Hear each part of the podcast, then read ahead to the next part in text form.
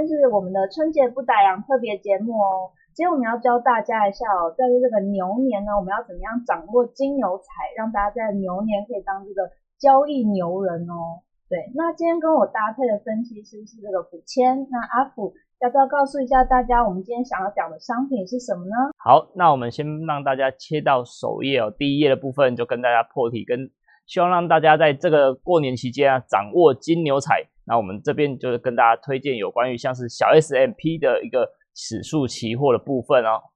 那首先我们先来看到一下哦，小 S P 指数期货的这个合约规格。那这里其实有分三个诶，就是这个 S P 指数，小 S P 跟微 S P。那它最大的差别到底在哪里？那其实他们同样的都是追踪美国的 S M P 五百指数哦。那，虽然说一样追踪指数，不过他们三个最大的差别。其实就在所谓的合约规格的部分，我们可以很明显看到，在第二栏的合约规格的部分，其实在 S M P 的一个指数期货，它是乘以两百五十块美元。那另外小 S P 指数哦，那是乘以五十美元。那至至于在为 S P 期货是大概乘以五美元的部分哦，所以很明显看到它们大概就是五倍跟十倍的一个差距啊。那不过以市场来说，我们看到在成交量的部分，以去年二零二零年平均的每天的成交量来说。最大的还是在小 SP 指数期货，大概超过一百六十万口的一个部分。那另外第二名就是在为 SP 的部分哦，可以看到它成交量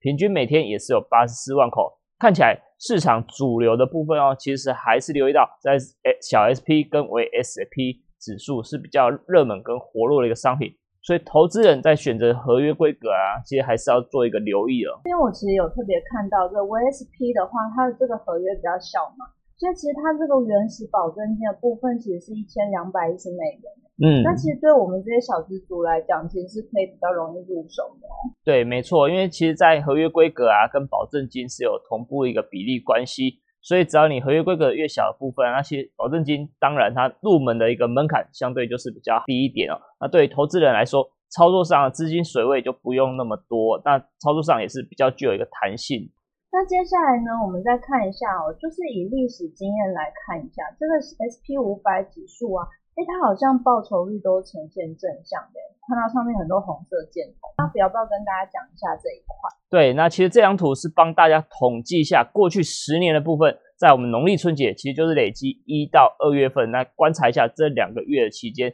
到底 S M P 五百在我们春节期间的时候会有什么样的表现？那以过去十年来说的话，大概。几乎有八次是呈现上涨的，那只有两次哦，是在二零一六年跟二零二零年的部分是下跌哦。那以二零一六年来说的话，应该是反映到二零一五年底的时候，Fed 进行所谓的升息的动作，那资金收缩的情况之下，导致在隔年二零一六年开春的时候，美国股市呈现下跌。那二零二零年，当然大家就是不陌生嘛，就是新冠肺炎疫情的影响之下，那些全球股市都呈现一个比较明显的回跌。那不过整体来说，其实，在今年啊，疫情稍微淡化的情况之下，或许我们就可以留意到，在我们农历春节期间，S M P 五百还是有机会呈现一个报酬率上涨的一个空间哦。好，那在 S M P 五百的特性啊，我们这边提到说风险更加的分散，那它相对于这个道琼指数啊，或者是我们呃比较常见的纳斯达克指数，它到底有什么特色在这里？对，那这边要跟大家说明一下，其实。S M P 五百其实更能掌握所谓的美国股市的一个全貌啦，因为它就是把美国前五百大的一个企业做一个总和起来。那其实相较于道琼，其实它成分股只有三十档嘛。虽然说它是一个比较具知名的一个成分股，那不过因为档数相对来说还是比较少一点。那另外科技类股为主的纳斯达克，虽然说它的档数也不少，那其实来看它还是比较着重于在所谓的科技类股。那不过相较之下，其实 S M P 五百，它是涵盖像科技类股、金融类股，甚至资讯、传产的部分哦。所以对于市场来说，其实我们认为说是更有具有一个代表性的一个指数。那另外一个部分是，它是用所谓的市值加权计算。那其实这个部分跟道琼是有一个比较明显的不太一样，因为道琼就是我们知道使用股股价的一个加权指数。那另外它的筛选机制也是相当严格哦，除了市值要有一定的规模之外，那其实在它的一些营运上的体质啊，甚至财务的健康程度，都是有一定的水准之上，它才会被纳入它所谓的成分股里面。所以整体来说，它除了风险更加分散的一个优点之外，那其实投资的企业看起来也是一个比较体质良好的一个产业哦。所以整体来说，S M P 具有一个风险相对降低的一个特色。那其实，在这个 S M P 五百，我们看看它的这个长期报酬哦。就是我们刚刚讲它很稳健嘛，那其实从这个我们这图上面显示给大家是两千年到现在哦，所以大概是过去二十一年了。今年如果不算的话，过去二十一年的一个情况，哎，好像绝大部分来讲，它的年年报酬率都是呈现上涨。嗯，对。那如果以累积近十年的报酬率来算的话，平均大概就是有超过十四 percent 水准。那如果涵盖过去二十年来说的话，至少也有八点二 percent。所以整体来看，其实我们前面有一张图嘛，就是帮大家累积一下整个 S M P 近十年的一个涨势啊，其实呈现一个很明显的稳步上升的一个格局哦。那如果以过去二十年来说的话，其实是涵盖唯一下跌的时候可以看到，就是两千年的一个科技泡沫，那以及二零零八年的金融海啸的部分哦。那其实这整体来说啊，就算是在去年的部分受到新冠疫情影响，那其实 S M P 五百。还是呈现一个上涨、收涨的一个格局，甚至在创高的一个动作。那其实长期来说的一个走势啊，是呈现稳定稳健的增长。那配合到我们刚刚前面提到了嘛，风险相对来看还是比较低一点哦，就是跟其他一些比较大型科技类股啊，甚至道琼的部分相对来说，其实它是有一个投资分散的一个效益。是，所以它在这个所谓我们都知道产业有这种产业轮动的一个概念之下，它其实，在产业轮动之下，因为它风险分散，可以维持还不错的一个状况。接下来的话，我们看一下，就是我们刚刚有提到说，它这个呃成分股都是经过严格筛选。这张图有什么比较重要的地方？对，那其实 S M P 五百最大的成分股，我相信大家也都是不陌生啊。不管像是苹果、微软、亚马逊，跟最近纳入来的一个特斯拉的部分。那其中比较特别是在苹果啊，市值甚至它的比重权重是最高的嘛。那相信大家也是不会太意外啦，因为它是全球数一数二大市值的一个公司。那比较特别想要跟大家点名的，稍后也会跟大家详细说明，就是在特斯拉，其实它在去年十二月的时候正式纳入 S M P 五百啊。我相信如果在关注市场行情的人，应该都有留意到这个讯息，因为特斯拉在去年表现相当的强劲。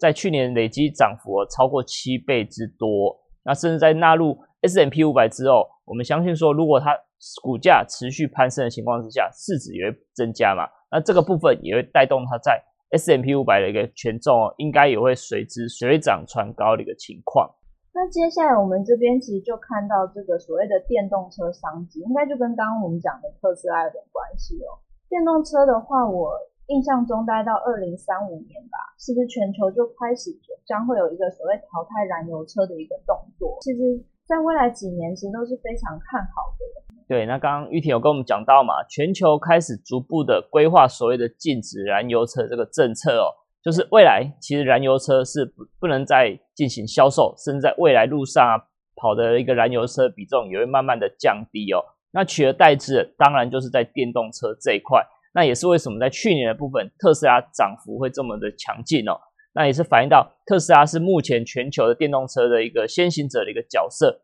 那不管是市占率或者它的电动车的技术啊，其实都是领先其他同业的表现哦。那另外一方面，其实像是一些科技公司也是慢慢希望跨足到这个领域。那我们知道，在苹果这个部分，它也希望推出它的 Apple Car。那其实这个部分啊，也是代表说。苹果也是留意到电动车的一个趋势发展。那另外一方面，传统的一些车市啊、车商，那像是 B N W 啊，甚至宾士的部分，那甚至日本的 Toyota、丰田，早就有在开始所谓的跨足电动车的一个领域跟版图。那不过，其实它们进度相相较来说还是比较慢一点。那我们市场会比较关注的就是在特斯拉跟苹果，他们在今年部分啊，其实我们认为说还是具有一个。相当庞大的一个商机，那也是可以带动他们营运成长的一个动能。刚才阿福有提到啊，特斯拉加入这个 S M P 五百，那这里有没有还什么需要补充一下？嗯，对，那其实这张图就是帮大家直接看一下特斯拉在过去两年的一个股价表现啊。很明显看到，在蓝色的线呢，就是一路攀升，一路成长。那累计报酬率来看的话，在去年是来到了七七百四十三 percent 哦，相当的惊人哦。那尤其是在十一月份，去年十一月份获选纳入 S M P 成分股之后，那直到十二月二十一号正式的纳入他们的一个成分股的标的，那股价后续持续在飙升了七十 percent，所以整体来看就是一直飙，一直飙，那到底会不会持续的上涨？那后续其实就是要关注到电动车的一个产业的一个发展。啊，不过整体来说，我们认为说整个电动车产业啊，甚至这个商机跟题材都还是具有一定的热度存在啊。或许短线来说，可能担大家都会担心股价涨多会拉回修正。那不过只要这个产业还是朝着一个正面发展的一个角度，我们认为说，其实特斯拉不管是它本身的股价，或者甚至它后续带给 S M P 五百的一个正面效益啊，其实对于市场来说，甚至投资人来说，都是可以持续的关注跟期待的哦。而且我这边看到，这边是写说这个呃特斯拉是加入 S M P 五百的时候，它市值最高的一个公司，所以它其实影响 S M P 五百不会太小。对，所以整体来说，其实就刚刚前面有提到嘛，在未来我们相信说它在 S M P 五百的一个权重有机会再进一步的一个扩增，那当然连带的它的股价表现啊，就是会影响到 S M P 的五百的一个程度会更加的明显。那接下来呢，我们就给大家看一下哦。其实期货啊，在交易趋势来看的话，它的量能是持续创高的。以我所知的话，去年台子期的交易量也是创高的。那这边全球的状况是怎么样的？那以全球的角度来说的话，去年也是相当的蓬勃发展哦。那以去年就是年成长超过三十五 percent，整体的口数交易量来到了四百六十七亿口。那整体来说就是一个创新高的表现嘛。那其中以亚太地区的交易量是最大的。那第二就是在北美地区，就是我们这次讲到了 S M P 五百是在里面当中哦。投资人可以留意到说，其实或许有一些投资人啊，对期货市场可能没有那么了解，甚至没有参与。那或许